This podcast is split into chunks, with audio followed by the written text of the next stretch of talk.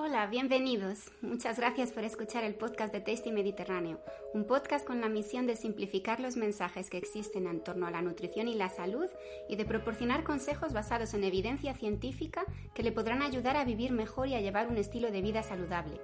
Soy Margarita Ribot, coach en nutrición y salud y autora del galardonado blog Tasty Mediterráneo.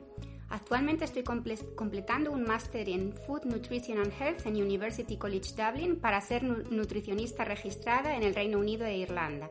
En mi blog Tasty Mediterráneo comparto recetas vegetarianas y veganas saludables de la dieta mediterránea en cuatro idiomas, inglés, francés, español y árabe.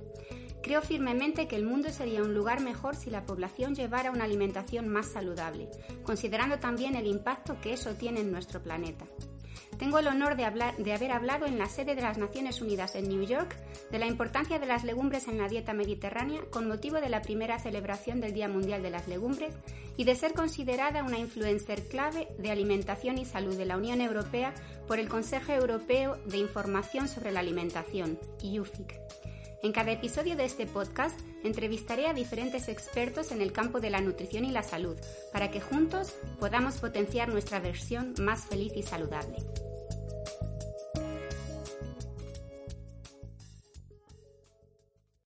Los datos relacionados con la pandemia de COVID-19 han evolucionado rápidamente desde el, desde el, primer caso confirmado en diciembre de 2019.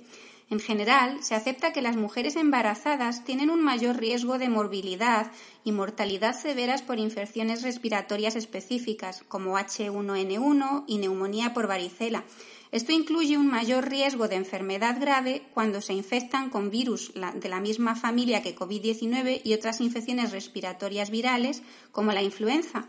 Con respecto al COVID-19, los datos limitados actualmente disponibles no indican que las personas embarazadas tengan un mayor riesgo de infección o morbilidad grave en comparación con las personas no embarazadas de la población general. Eh, se ha informado de una intensa respuesta eh, inflamatoria como una de las características clave del COVID-19.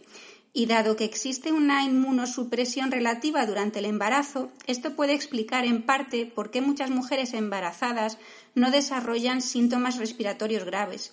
Sin embargo, las pacientes embarazadas con comorbilidades pueden tener un mayor riesgo de enfermedad grave, de acuerdo con la población general con, comorbilidades similares. Junto a mí está el doctor José Ángel Espinosa, licenciado en Medicina en Cirugía por la Universidad Autónoma de Madrid y especialista vía MIR en Ginecología y Obstetricia en la Fundación Jiménez Díaz de Madrid. Dedicado a la medicina privada desde el comienzo de su actividad profesional, ha desempeñado los cargos de jefe de servicio en el Hospital Quirón Salud San José y jefe, asociado de obstetricia y ginecología general en el Hospital Universitario Quirón Salud Madrid. Actualmente es coordinador de urgencias y director de la unidad de parto afectivo en el Hospital San Francisco de Asís en Madrid y también es profesor asociado en la Universidad Europea de Madrid, en el Centro Superior de Estudios Universitarios La Salle de Madrid y en el Instituto de Formación y Desarrollo Clínico en Terapias Infantiles de Madrid. Hola José Ángel, es un placer contar contigo para este episodio del podcast de Tasty Mediterráneo. Hola Marga, estoy encantado de estar aquí para poder hablar de un tema tan actual. Es, efectivamente. La primera constancia que se tiene del COVID-19 es diciembre de 2019. He escuchado que en los estudios existentes hay pocos casos con embarazadas. ¿Esto es así? Efectivamente los estudios en los que aparecen embarazadas son pocos y en ellos el número de embarazadas no es muy alto. Aunque poco a poco se van haciendo metaanálisis con esos artículos y la información va siendo mayor. Otra deficiencia importante es que no hay estudios de investigación con embarazadas, por los que los tratamientos actuales y futuros se están probando en no gestantes, con las consiguientes dudas sobre si se podrán extrapolar los resultados a las embarazadas o no. Ya. Y mm, entiendo que las embarazadas son más susceptibles a los virus porque tienen unos cambios fisiológicos en el aparato respiratorio y además las hormonas del embarazo ocasionan cambios en las mucosas que facilitan la adhesión del COVID-19 a las mucosas. ¿Nos podrías hablar un poco más de este tema, José Ángel? Sí, las embarazadas tienen unas adaptaciones fisiológicas y unos cambios anatómicos que a priori no les favorecen con respecto a los virus respiratorios. Por un lado, tenemos que el sistema inmune celular está amortiguado para no rechazar al bebé. Mm. Esto hace también que sean más susceptibles a este tipo de virus. Luego, los pulmones se ven comprimidos progresivamente por el crecimiento del útero. Mm. Y partimos además de que hay una hiperventilación de base desde el principio del embarazo, con lo cual esta hiperventilación hace que haya más mm, aire que va a ir pasando a los pulmones y más posibilidad de que entre virus en los pulmones. Y para colmo, luego las mucosas, eh, por hormonal, están más turgentes y congestivas, lo que aumenta la superficie de contacto con los virus. Entonces, todo esto hace que la embarazada a priori esté más, eh, más expuesta a los virus respiratorios. y, bueno, si una madre está contagiada de COVID-19, ¿puede afectar a la placenta y por tanto afectar al bebé o, o, esto no es posible? Pues aunque los estudios han demostrado afectación placentaria por el virus, todavía no se ha comprobado paso trasplacentario del mismo. O sea, no parece que pase al bebé. Ya el virus lo que sí hace es afectar unos microvasos placentarios, los vasos pequeñitos de la placenta, produciendo un estado proinflamatorio. Este estado proinflamatorio podría estar relacionado con un aumento de incidencia de preeclampsia y bajo crecimiento del bebé en embarazadas que han sufrido el COVID-19. Y mm, entiendo que unos días antes de dar a luz o, el mismo día en el que se va a dar a luz, se tiene que hacer un PCR a, las embarazadas y a su pareja. ¿Esto es así o, cómo funciona? Si es un parto programado, sí lo hacemos 72 horas antes. Eh, eh, sin embargo, si no es programado, la PCR no tiene mucho sentido. Ah. Porque el, por el tiempo de validez que tiene y su tardanza en tener resultados. Piensa que el resultado lo tenemos en 48 o 72 horas, con lo cual el niño ya está bautizado para cuando tenemos el resultado. En estos casos, si es un ingreso urgente, hacemos un test rápido de inmunoglobulinas para un poco actuar en consecuencia. Pero también es cierto que estos protocolos cambian casi de semana en semana. Ya.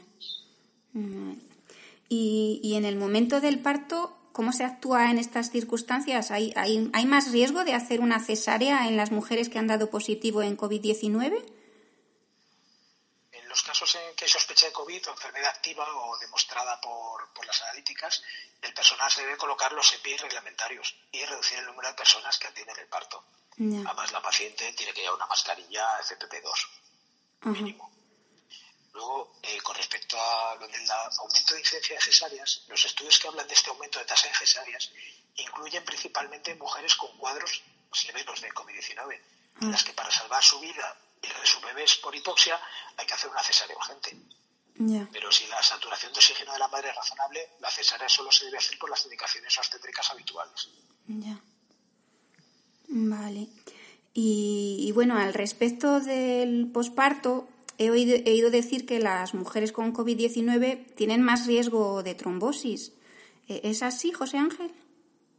Las gestantes ya tienen de por sí un aumento de los factores de coagulación que las hacen más susceptibles a los trombos. Y esto se mantiene durante las 5 o 6 semanas postparto, aquí no hay que bajar la guardia. Entonces, el coronavirus lesiona el endotelio vascular y aumenta el riesgo de trombos. Así que en el puerperio, en pacientes afectadas por COVID-19, la posibilidad de fenómenos trombóticos es mucho mayor y hay que pautar heparina para prevenirlo. Mm. Y, y bueno, y al respecto del posparto, en concreto hablando de la lactancia, eh, ¿el virus pasa a la leche o...? Hasta la fecha no hay estudios que hayan demostrado claramente el paso del virus a la leche ni su potencial infectivo a través de la misma, lo cual la lactancia no está contraindicada, la lactancia materna. Ajá, vale. Y bueno, a nivel muscular, el virus, el virus es devastador. ¿Y qué tipo de rehabilitación necesitaría la, la paciente que haya, que haya dado positivo en COVID-19? Si la paciente refiere fatiga muscular tras el episodio de COVID-19, debería hacer fisioterapia muscular y respiratoria en manos de especialistas. ya, hay, especialistas en esto, en estos cuadros post-COVID. Además, también hay complementos alimenticios orientados a la recuperación muscular, pues, yo creo que eh, con estas dos cosas debería ir bien. Bueno, y estar embarazada en estos momentos con el COVID-19 es, es, difícil tanto para las embarazadas, bueno, y, para las parejas que no pueden pasar a acompañar a, a, la, a, consulta para las ecografías y cuando da salud no, no están permitidas las visitas en el hospital y, y bueno, y he oído también que se tiene que dar a luz con mascarilla. ¿Esto es así o...? depende de cada momento de pandemia y de cada situación individual y de cada protocolo que está cambiando semana a semana. Ya. Entonces, por desgracia, este virus nos va a obligar a renunciar a algunas cosas, pero a todos. Sí. Entonces, eh, por ejemplo, en consultas, al ser un sitio cerrado, es conveniente restringir el número de personas al máximo, tanto por la seguridad de los pacientes y de los acompañantes también, como por la del personal sanitario. Sí. Por ejemplo, con respecto a las visitas al hospital, el que vengan a vernos nuestros padres y nuestros suegros, ahora mismo el hospital es un lugar de alto riesgo para ellos. Entonces se hace por su bien, no se hace por restringir la, libertad de nadie ni los derechos de nadie, simplemente por seguridad. Mm. Entonces sé que esto de entrada cuando te toca pues, pues no gusta, pero esto es algo muy serio, lo digo por experiencia y bueno, pues nos tenemos que tomar todas las medidas en serio. Sí, desde luego. Bueno, pues eh, muchísimas gracias, José Ángel, por tu participación en este episodio. Muchas gracias a ti. Un abrazo. gracias. Muchas gracias por escuchar el podcast de Tasty Mediterráneo. Me alegra mucho saber que hay un interés por escuchar las voces de expertos en nutrición y salud en un mundo lleno de consejos confusos. Si os ha gustado este episodio, os encantará el episodio del mes que viene, así que asegúrate de hacer clic en suscribirse para ser el primero en escucharlo. Y si tienes tiempo, deja un comentario de 5 estrellas. Eso ayudará a alcanzar a más gente y con suerte ayudar a más y más personas. Para obtener más información sobre recetas saludables y sabrosas de la dieta mediterránea, visite tastymediterráneo.com y sígame en Instagram, Facebook y Twitter.